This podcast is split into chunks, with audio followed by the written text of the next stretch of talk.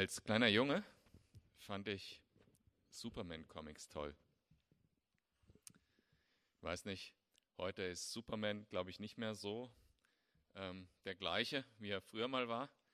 Die neuen Filme äh, schauen sich ganz anders an. Aber ich fand das ganz toll. Ich habe da stundenlang auf meinem Bett äh, gelegen, in meinem Kinderzimmer und habe diese Comic-Heftchen da verschlungen. Und äh, das Tolle bei Superman ist ja, dass er in Zeiten äh, der Not, wenn irgendwie Hilfe gebraucht wird, immer die richtigen Mittel zur Hand hat, um zu helfen. Also entweder Kraft oder äh, Laseraugen oder sonst irgendwas, in, was, was da so alles geht. Und er ist immer bereit und zur Stelle, wenn die Hilfe gebraucht wird. Er sieht erst aus wie so ein ganz normaler Typ, der ähm, mit Bürokleidung durch die Gegend läuft, bisschen schusselig ist, so wie ich vielleicht. Äh, und dann, wenn der Zeit der Not ist, dann, ähm, ne, dann reißt er so das Hemd auf und dann kommt der Supermann in ihm raus und er ist da, wo er hingehört, wo er helfen will und kann. Und er hatte seine Kraft, weil er nicht aus dieser Welt kam. Er kam von einem Planeten namens Kryptonit, der, was weiß ich, andere Gravitation hatte und was weiß ich. Meine Frage an dich ist, was wäre, wenn du so eine Superkraft hättest? Wenn du immer zu jedem Zeitpunkt das richtige Mittel zur Hand hättest, was benötigt wird, um äh, wo eine Entscheidung anliegt, die richtige Entscheidung zu treffen. Wenn du immer zu jedem Zeitpunkt die Fähigkeit hättest, das Richtige zu tun. Was, wie heißt das eigentlich jetzt biblisch gesehen, wenn man immer das Richtige tut? Das ganze Gesetz erfüllen heißt das, oder? Wie wäre das, wenn du eine Superkraft hättest, die ewigen Wert hat, wo wodurch Dinge passieren, die ewigen Wert haben, die nicht nur in dieser Welt, sondern auch in der kommenden Welt Bestand haben und die eben nicht aus dieser Welt kommt, sondern aus einer anderen Welt. Wie wäre es, wenn diese Superkraft, die du hättest, jederzeit verfügbar wäre? Und weil diese Superkraft nicht aus dieser Welt kommt, ist sie ist sichtbar dass du mit einer anderen Welt in Kontakt bist, dass du Gott kennst, ja sogar Gott in dir lebt. Wie wäre das, wenn diese Superkraft einfach nur so dir gegeben wird als Geschenk? Das wäre gut. Seid ihr ein, einverstanden? Wäre das gut? Nicht nur Ulrike? Wer findet das gut? Und was ich euch heute Morgen sagen will, diese Superkraft gibt es. Die ist verfügbar und sie heißt die Liebe Gottes. Sie ist immer das richtige Mittel zu jedem Zeitpunkt, wo Bedarf ist, eine Entscheidung zu treffen oder etwas zu tun. Denn in der Liebe ist das ganze Gesetz erfüllt. In Galater 5, Vers 14 steht das, unter anderem an vielen Stellen steht das in der Bibel. Denn das ganze Gesetz ist in einem Wort zusammengefasst, in dem Gebot, du sollst deine Mitmenschen lieben wie dich selbst. Und auch Jesus hat das äh, gesagt, bin gekommen, um das Gesetz zu erfüllen. Das Gesetz ist erfüllt in dem einen Gebot, du sollst Gott lieben und deinen Mitmenschen wie dich selbst.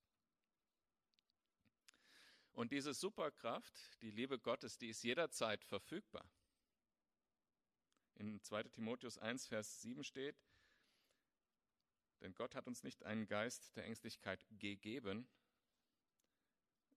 sondern einen Geist der Kraft und Liebe und Besonnenheit. Diese Superkraft ist uns geschenkt und sie ist verfügbar für uns.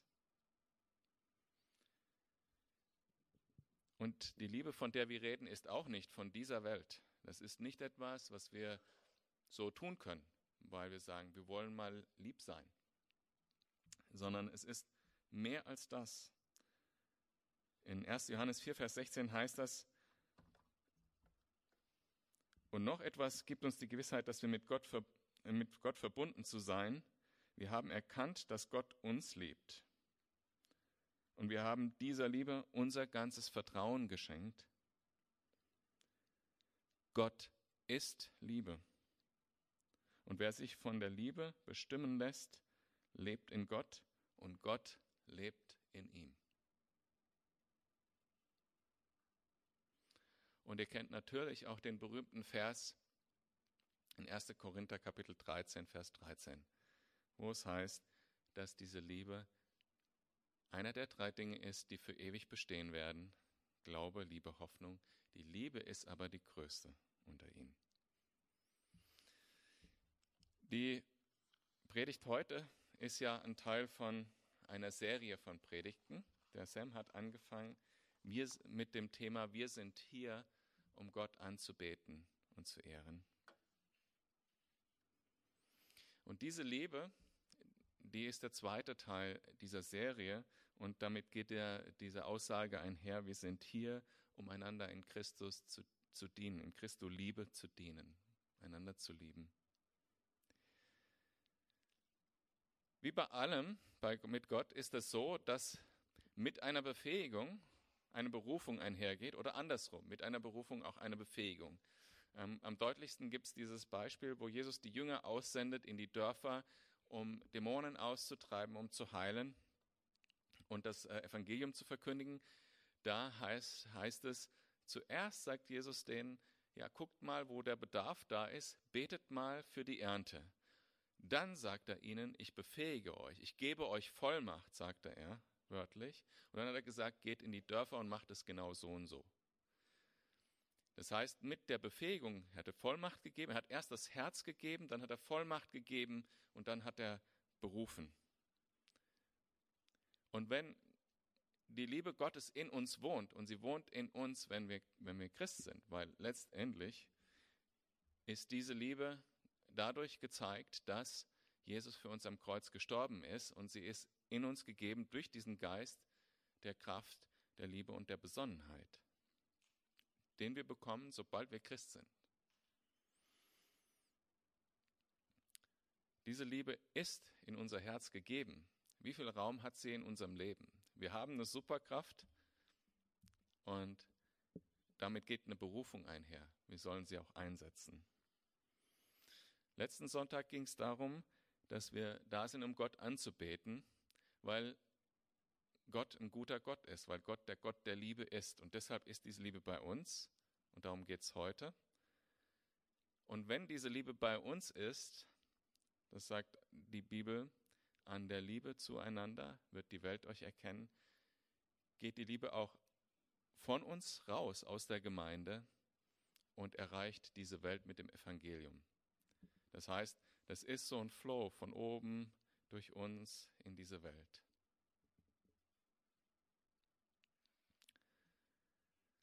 Der Haupttext, mit dem wir uns heute beschäftigen wollen, ist in Johannesevangelium. Wenn ihr da Kapitel 13 aufschlagen mögt.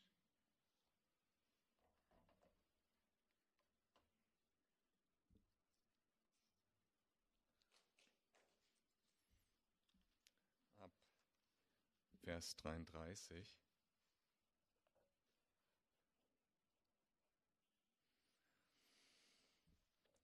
ihr müsst bereit sein, mit mir ein paar Verse immer zu springen zwischendurch.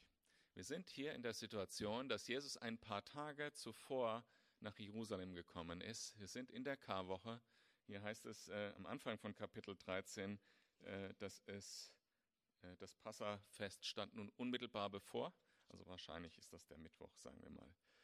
Ähm, er ist gerade nach Jerusalem gekommen, hatte diesen Wahnsinnsempfang und dann äh, weint er aber als erstes und sagt, mein Volk hat mich nicht erkannt, auch wenn sie ihn da so empfangen haben. Und wenn du nur wüsstest, Jerusalem, sagt Jesus, und weint. Und dann fängt er an zu erklären, dass er ans Kreuz gehen muss, dass er für uns sterben wird, genau das sagt er wörtlich und dass er aber auferstehen wird, dass er dann zum Vater gehen würde und uns den Geist geben würde als sein Vertreter. Und er sitzt jetzt zusammen mit seinen Jüngern beim Abendmahl, beim letzten Abendmahl und er gibt seine letzten Anweisungen, seine, letzte, seine letzten Aussagen und sein letztes Gebet mit den Jüngern. Und da sagt er nämlich in Abvers 33, meine Kinder, ich bin nur noch kurze Zeit bei euch. Ihr werdet mich suchen, aber was ich schon den Juden gesagt habe, wo ich hingehe, könnt ihr nicht hinkommen. Ich gebe euch ein neues Gebot. Liebt einander. Ihr sollt einander lieben, wie ich euch geliebt habe. An eurer Liebe zueinander werden alle erkennen, dass ihr meine Jünger seid. Und dann ein paar Kapitel weiter vorne, 15 ab Vers 9. Wie mich der Vater geliebt hat, so hab ich euch geliebt. Bleibt in meiner Liebe. Wenn ihr meine Gebote haltet, werdet ihr in meiner Liebe bleiben, so wie ich immer die Gebote meines Vaters gehalten habe und in seiner Liebe bleibe. Ich sage euch das, damit meine Freude euch erfüllt und eure Freude vollkommen ist. Liebt einander, wie ich euch geliebt habe. Das ist mein Gebot. Und zu Vers 17 runter. Einander zu lieben ist das Gebot, was ich euch gegeben habe. Niemand liebt seine Freunde mehr am Vers 13 als der, der sein Leben für sie hergibt. Und dann noch mal ein paar Kapitel weiter, 17, Vers 26. Wir sind immer noch in der gleichen Rede Jesu. Dort beendet er diese Rede mit einem Gebet und der allerletzte Satz ist, er redet mit seinem Vater im Himmel, ich habe ihnen deinen Namen offenbart und werde es auch weiterhin tun, damit die Liebe, mit der du mich gelebt, geliebt hast, auch in ihnen ist, ja damit ich selbst in ihnen bin. Man kann mit Fug und Recht sagen, das ist das Hauptthema seiner Abschiedsrede. Und es sind die letzten Worte. Das heißt, wozu sind wir hier als Calvary Chapel Freiburg? Was ist unser Auftrag? Was ist unser Gebet? Was ist unser Gebot? Es ist, einander zu lieben. Der Kontext ist ganz wichtig. Eben als Jesus dann in, dieses, in diesen Raum gekommen ist mit den Jüngern, um mit ihnen zu essen. Was hat er da als erstes gemacht, wird uns im Johannesevangelium berichtet. Er hat ein Symbol, eine Veranschaulichung dieser Liebe direkt selber ausgeübt. Nämlich er hat den Jüngern die Füße gewaschen.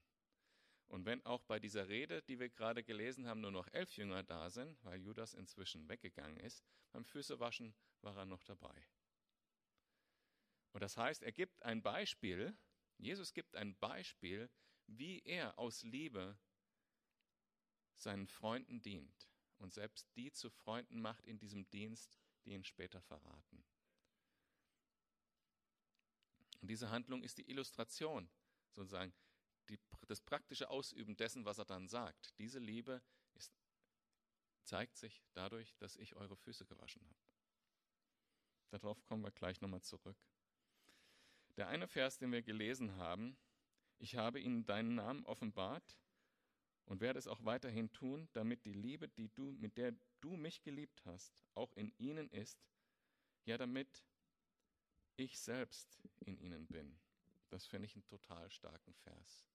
Den möchte ich mit euch ein bisschen auseinandernehmen. Zum einen sagt Jesus, dass er den Namen des Vaters uns offenbart hat. Und da geht es nicht darum, ähm, dass jetzt ein paar Buchstaben bekannt sind uns, sondern dabei geht es darum, dass wir, das, dass wir erstens wissen, wer von den vielen Optionen ist der wahre Gott. Ist es der der Bibel? Ist es der von woanders? Und wir können wissen, wer der wahre Gott ist, weil es wurde uns offenbart. Aber noch weit darüber hinaus, einen Namen zu kennen, hat in dieser Kultur eine viel größere Bedeutung, diese Aussage, hat diese Bedeutung, dass wir den ganzen Charakter, seinen Kern, sein Herz kennen. Und wir kennen Gottes Herz, worin? Und Jesus sagt nicht nur, dass er uns den Namen des Vaters offenbart hat, dass wir Gott wirklich kennen können, von Herz zu Herz, sondern er sagt noch mehr, er sagt, ich werde es weiterhin tun. Wir wissen das nicht nur, äh, weil wir die Bibel lesen, weil wir wissen, wie Jesus gelebt hat, sondern er sagt, er wird es weiterhin tun. Heute noch. Heute wird er Gottes Charakter durch uns ausdrücken. Er wird sich, wird Gottes Charakter, Gottes Wesen, Gottes Herz in uns hineinlegen, durch Offenbarung, durch als Geschenk. Und er sagt, diese Liebe kommt daher, wie du mich geliebt hast, wie der Vater den Sohn gelebt hat. Wow, und das ist ein Konzept, das können wir wirklich nicht verstehen. Da, da geht es um die ewige Liebe, die angefangen hat, bevor es diese Welt gab. Die, diese Liebe zwischen dem Vater Gott und dem Sohn Gott und dem Geist Gott in ihrer Einheit. Diese Liebe ist so viel stärker, so viel stärker als alles, was wir äußerlich sehen können. Die ist so ungefähr in der Stärke vergleichbar wie die innere Kraft in Atomen und vielleicht die äußere, so wenn man es als Physiker verstehen will. Die ist so viel größer als alles, was wir uns vorstellen können. Und die Natur dieser Gottes ist, und das lesen wir in Johannes 4, Vers 16, Gott ist Liebe. Es ist nicht nur etwas, was er auch, was er auch in sich trägt oder was auch ein bisschen da ist, sondern es ist im Kern seines Wesens. Er ist Liebe. Und diese Liebe, mit der der Vater den Sohn geliebt hat, die ist jetzt auch in uns. Die ewige Natur Gottes ist auch in uns. Wenn das mal nicht so ähnlich ist wie bei Superman. Dieser Fluss geht vom Vater zum Sohn zu uns, dass wir als Gemeinde einander lieben und dienen und geht von uns auch in die Welt. Sozusagen ein Flow.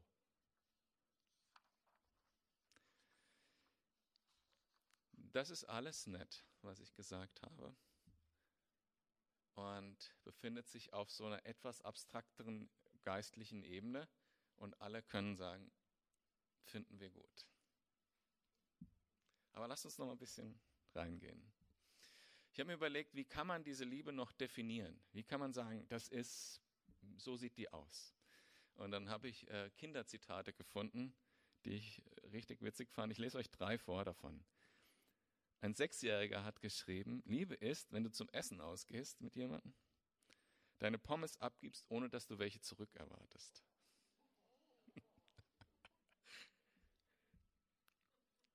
Oder ein Mädchen, ein vierjähriges Mädchen hat gesagt, ich weiß, dass meine große Schwester mich liebt, weil sie mir immer ihre gebrauchte Kleidung gibt und sie dann weggehen muss und neue kaufen.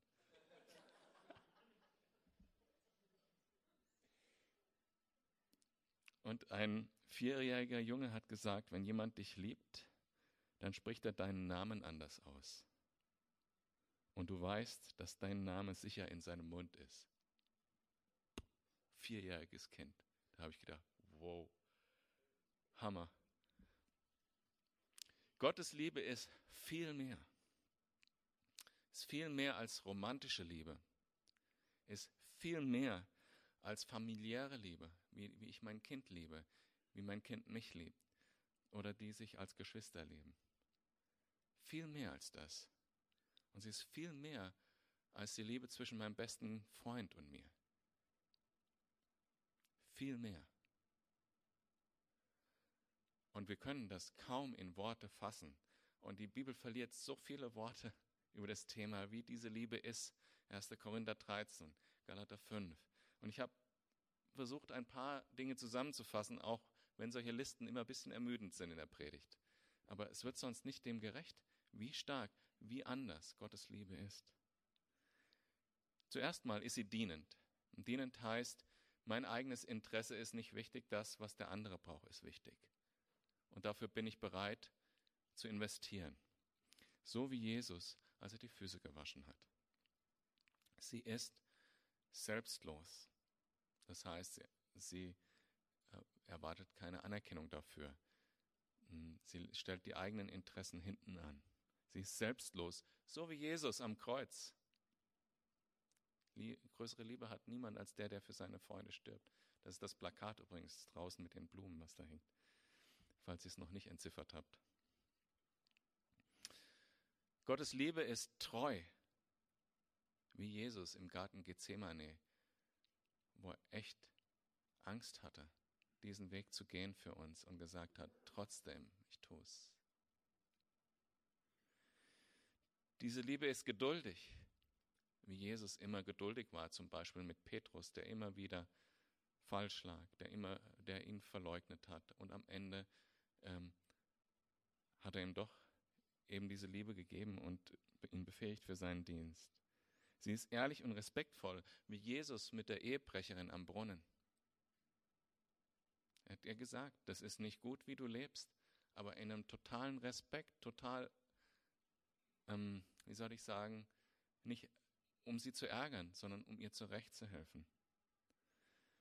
Die Liebe ist rücksichtsvoll, friedfertig, vergebend, gütig und vor allem ist sie ohne Erwartung auf Gegenleistung.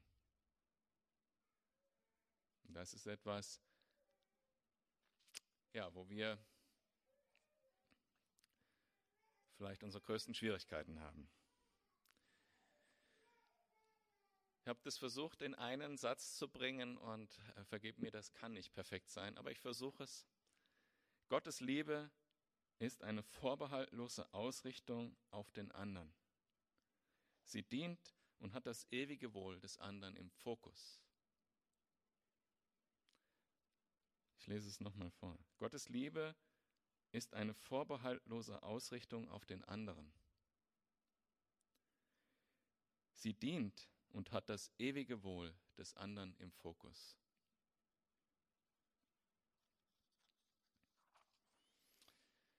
Mit Superman, da gibt es so eine Sache, äh, wenn, da gibt es eine Situation, wo diese Kraft plötzlich nicht mehr funktioniert. Das Kryptonit, also ein Stein aus sein, von seinem Heimatplaneten. Das kann ihm, die, dieser Stein kann ihm die Kraft nehmen. Und wenn ich hier stehe und über das Thema predige, beziehungsweise als ich das vorbereitet habe, könnt ihr euch vorstellen, wie es mir ging. Ja, weil ich bete durch diese Worte und muss feststellen, wow, wie weit bin ich davon weg?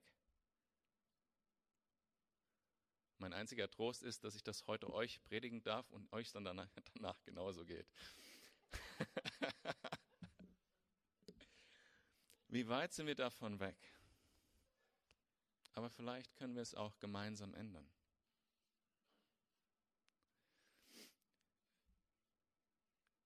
So, wir haben jetzt ja gehört, da ist einmal Jesus und da bin ich vielleicht und da du. Und ich empfange von Jesus und bin mit Jesus zusammen und wir leben in dieser Liebe und du lebst in dieser Liebe.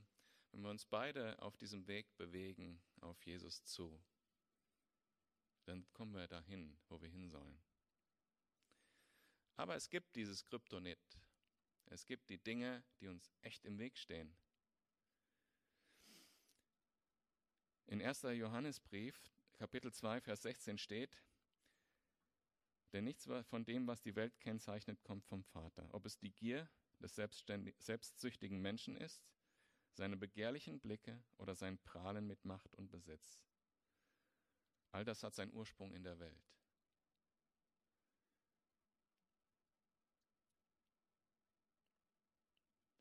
Und in Galater 5, Vers 22a heißt es, dass diese Liebe eine Frucht ist und deshalb beziehe ich äh, noch einen anderen Vers darauf. In Matthäus 13, Vers 22 steht, wenn die Saat Gottes auf einen Boden fällt und dort wachsen die Dornen darüber,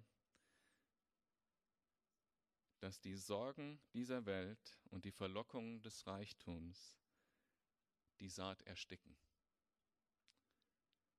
Und sie bleibt ohne Frucht.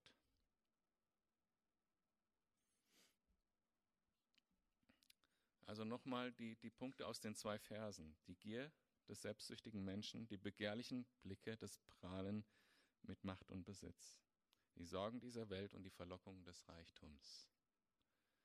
Und das kann man auch alles übertragen, natürlich auf andere Dinge sehen. Also es gibt einen, einen materiellen Reichtum, es gibt einen emotionalen Reichtum und so weiter. Übertragt das ruhig. Und das Kryptonit, was wir haben, ist, sind Lügen, nämlich zum Beispiel die Angst, selber zu kurz zu kommen.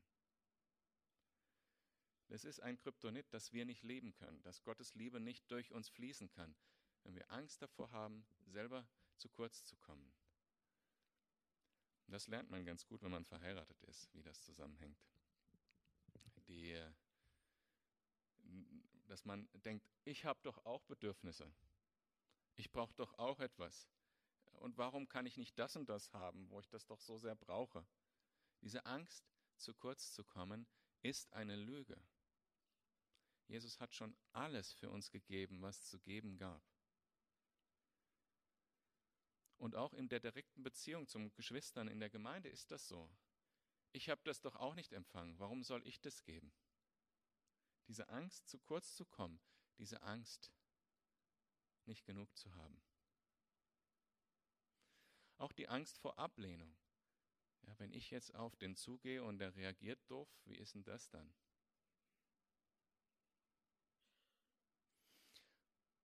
Ein anderes Kryptonit, dass diese Liebe Gottes nicht durch uns fließen kann, sie nicht Raum in uns nehmen kann, ist, ich habe eigentlich Wichtigeres zu tun. Und das fängt bei kleinen Sachen an, wie ich muss noch zu Hause putzen und geht eben bis dahin, dass man seine berufliche Karriere zum Beispiel über alles andere stellt. Ein anderes Kryptonit ist Eifersucht. Das kommt alles aus den Versen, die ich vorher vorgelesen habe, wenn ihr die Verbindung äh, noch habt. Begehrlichen Blicke, Eifersucht. Warum geht es dem so gut und mir so schlecht? Warum sieht die so gut aus und bei mir klappt das beim Friseur nie?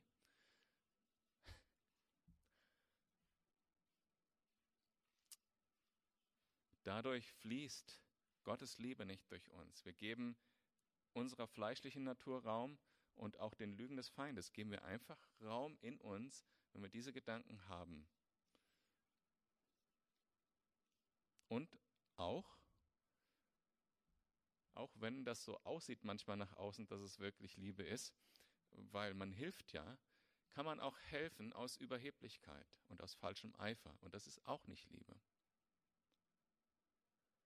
Das habe ich früher ganz gerne das Hauskreisphänomen genannt. Sobald einer eine Schwäche äußert im Hauskreis, dann gibt es garantiert zehn andere, die Seelsorge machen können.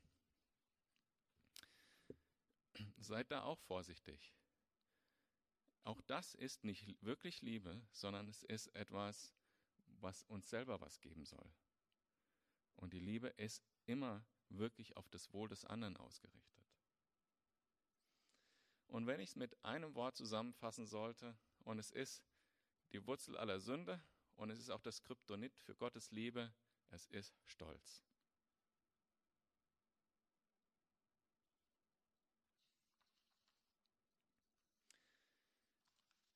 Und es gibt noch ein Kryptonit auf der empfangenen Seite. Petrus, als Jesus ihm die Füße waschen wollte, hat gesagt, N -n, das geht gar nicht, du kannst mir nicht die Füße waschen. Und Jesus hat ihm gesagt, wenn ich dir nicht die Füße wasche, dann kannst du nicht mein Jünger sein, dann kannst du nicht dabei sein. Er hat gesagt, okay, dann wasch mich von oben bis unten. Aber auch auf der empfangenen Seite gibt es das.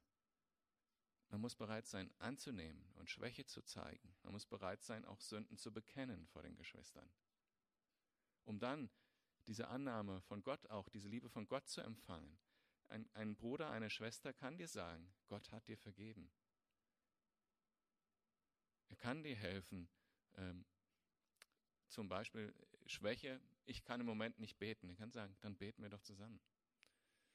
Oder er kann, äh, ich glaube, Falk hat zum Beispiel mal bei uns tapeziert, als wir nicht mehr konnten. Kann dir praktisch helfen.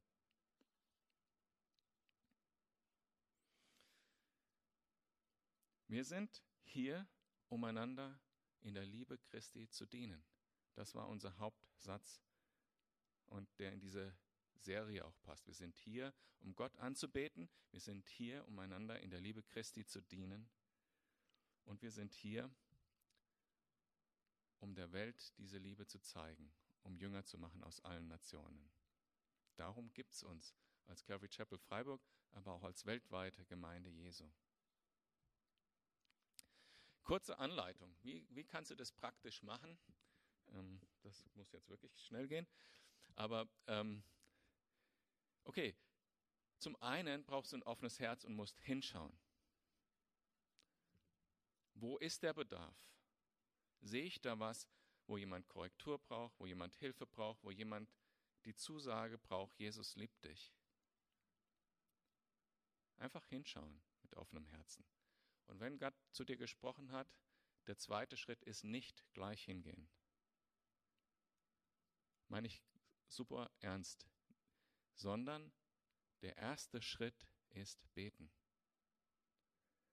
Wenn jemand ein Problem hat, weil er eine Sünde nicht loswerden kann, es ist extrem wichtig, dass dann die Liebe Gottes zu ihm kommt in, in dem, auf die richtige Art und Weise, damit er den Weg zurückfinden kann. Wenn du übereifrig dahin gehst und sagst, ja, dann ist es das Gegenteil von Liebe. Der erste Schritt, wenn du die Not gesehen hast, ist beten. Aus zwei Gründen. Weil Gott zum einen dir zeigen kann, wie sollst du da dran gehen. Und zum anderen, weil Gott dein eigenes Herz prüft, wenn du betest und zu dir spricht. Und wenn du dann tatsächlich einen Handlungsauftrag hast von Gott, dann mutig hingehen mutig auch andere deine eigenen Dinge zurücklassen, deine eigenen Dinge zurücklassen. Und ich denke, ein guter Ratschlag ist immer zuhören, was der andere wirklich braucht. Was wir nicht gut können in unserer Kultur, ist zuhören. Das waren die praktischen Ratschläge. Wir sind hier, um einander in Christus zu dienen und zu lieben. Das ist das, was wir sein wollen als Gemeinde. Das ist das, wie Gottes Kraft, wie die Superkraft, die wir von Gott haben, auch zum Ausdruck kommt. Wir müssen nur die Stöpsel rausziehen, von denen ich gesprochen habe. Die Liebe ist da, die ist uns ins Herz gegeben. Ich lese nochmal den Vers, den Kernvers in Johannes Evangelium 13. Kapitel, Vers 34. Ich gebe euch nun ein neues Gebot. Liebt einander. Ihr sollt einander lieben, wie ich euch geliebt habe. An der Liebe zueinander werden sie erkennen, dass ihr meine Jünger seid. Wir wollen jetzt das Abendmahl zusammen feiern und diese Rede, die jetzt der, die Basis für den Text war, war ja während des Abendmahls.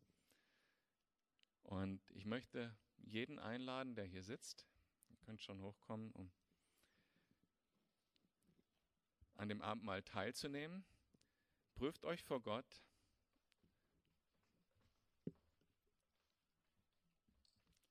Wenn du wirklich Jesus kennst, dann nimm gerne teil, aber prüf dich auch vor Gott, ob du Sünde bekennen musst vorher, damit du das Abendmahl nicht zu deiner eigenen Verdammnis zu dir nimmst, sondern als Zusage, dass Jesus mit dir ist und dass auch diese Liebe in dir wohnt.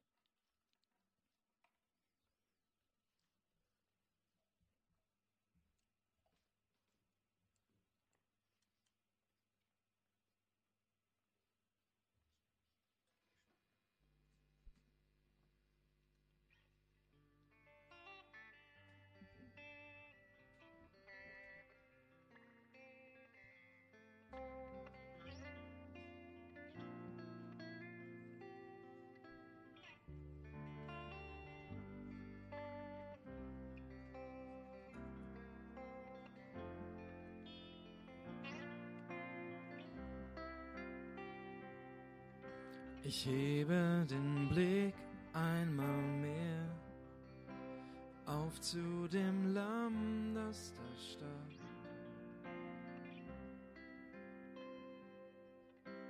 Blutend an meiner Stadt, als ich noch fern von ihm war.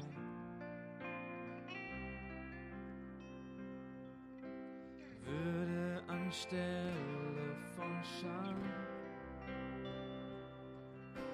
trage ich seit all meine Schuld auf ihn kam. Kein Wort wert Dank genug,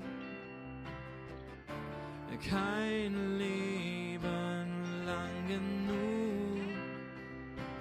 Jesus, deine Liebe hat mich erlöst.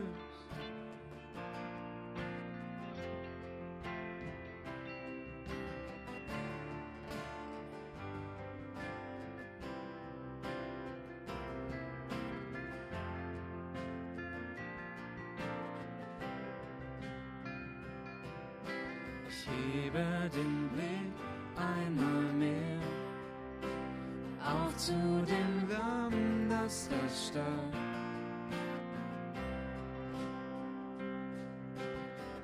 Blutend an meiner Stadt, als ich noch fern von ihm war. Würde anstelle von Scham trage ich seit all meiner Schuld auf ihn kam. Kein Wort wert Dank genug,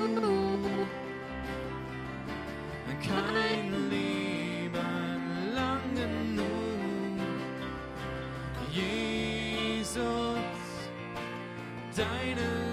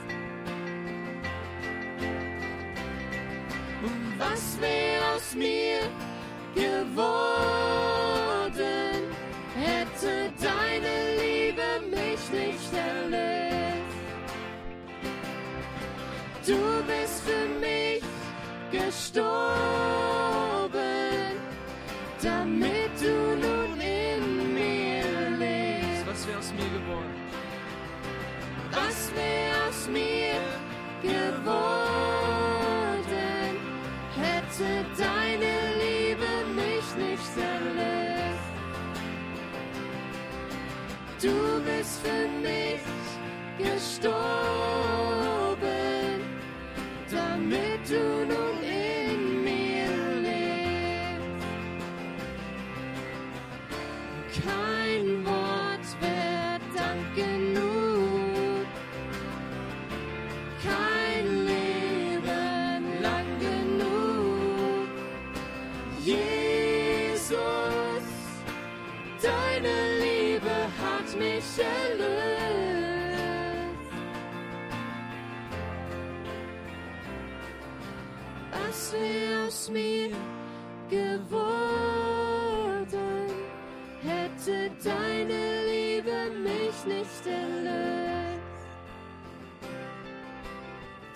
bist für mich gestorben,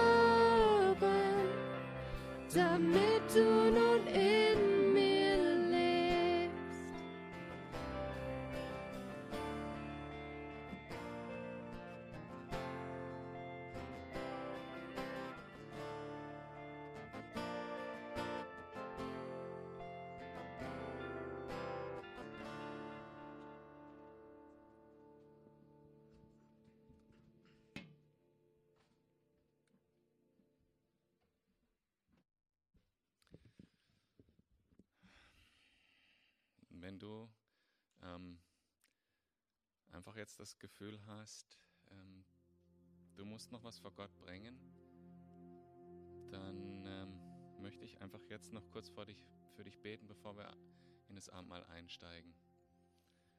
Herr, schenk du Vergebung und Klarheit, dass du vergeben hast, Herr. Jede Sünde, die jetzt im Herzen vor dir bekannt wird, Herr, bringen wir ans Kreuz und wissen, dass dafür Sorge getragen ist. Auch unsere Lieblosigkeit, Herr, bringen wir vor dein Kreuz und erwarten, dass du uns nicht nur vergibst, sondern uns auch neuen Anfang schenkst.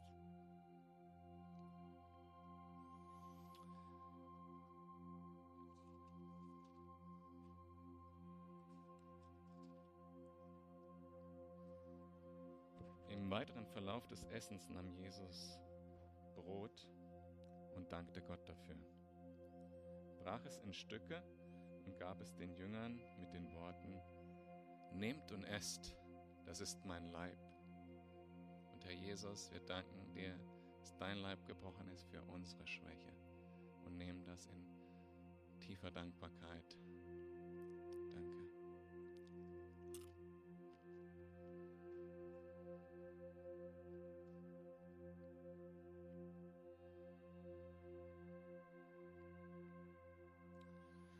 Und dann nahm er einen Becher mit Wein, sprach ein Dankgebet, gab ihn den Jüngern und sagte, Trinkt alle daraus, das ist mein Blut, das Blut des Bundes, das für viele zur Vergebung der Sünden vergossen wird.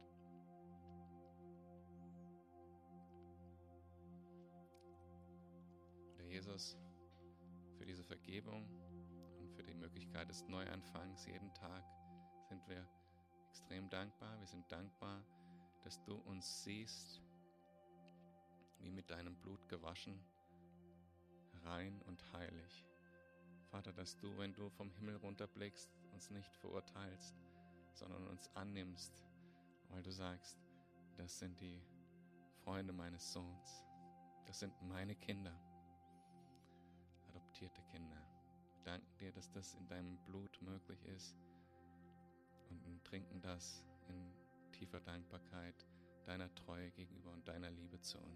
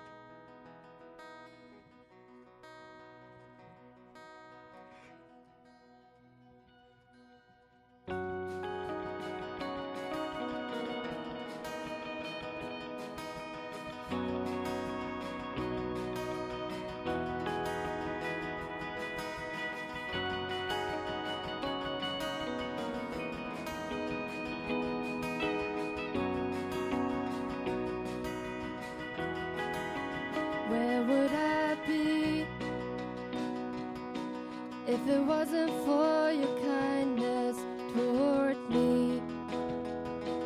You've been closer than a friend could ever be. There is nothing on the earth that could take your place. I am undone. For you see all there was and all that will be.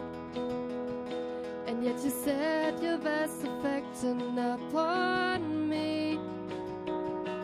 By your voice the world was made, still you call my name. Who can compare to you? Who moves my heart the way you do? Who can compare you who moves my heart the way you do.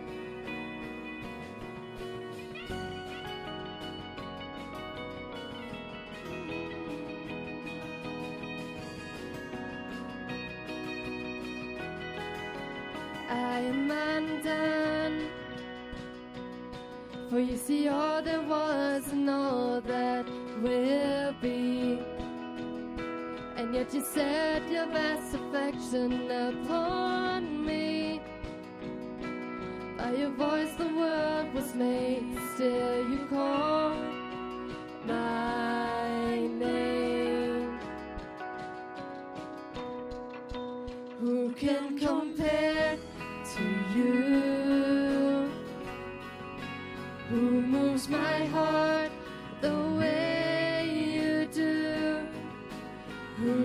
compare to you? Who moves my heart the way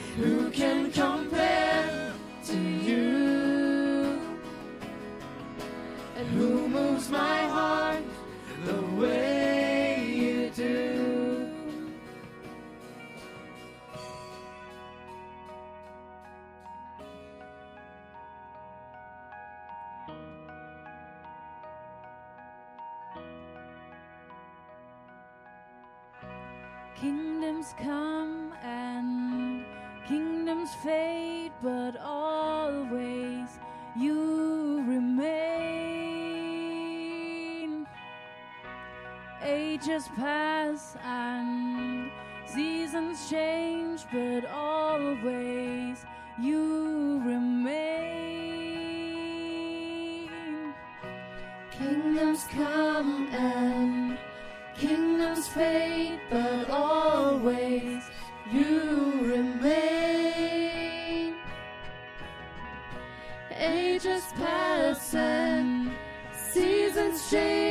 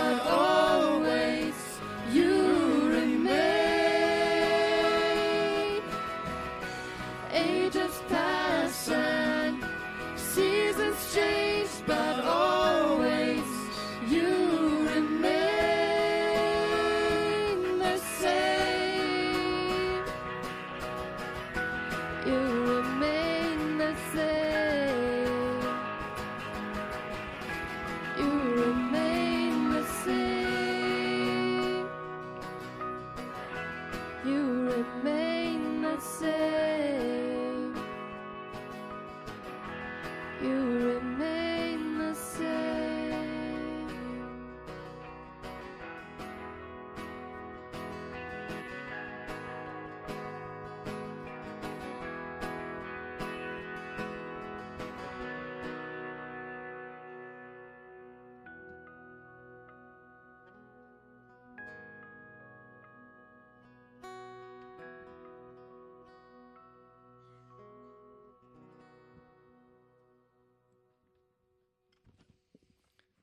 Ihr aufstehen mögt zum Segen. Der Herr segne euch und behüte euch. Der Herr lasse sein Angesicht leuchten über euch und gebe euch seinen Frieden. Amen. Ich wünsche euch einen schönen Sonntag. Heute gibt es leider kein Kaffee wegen Krankheit und so weiter.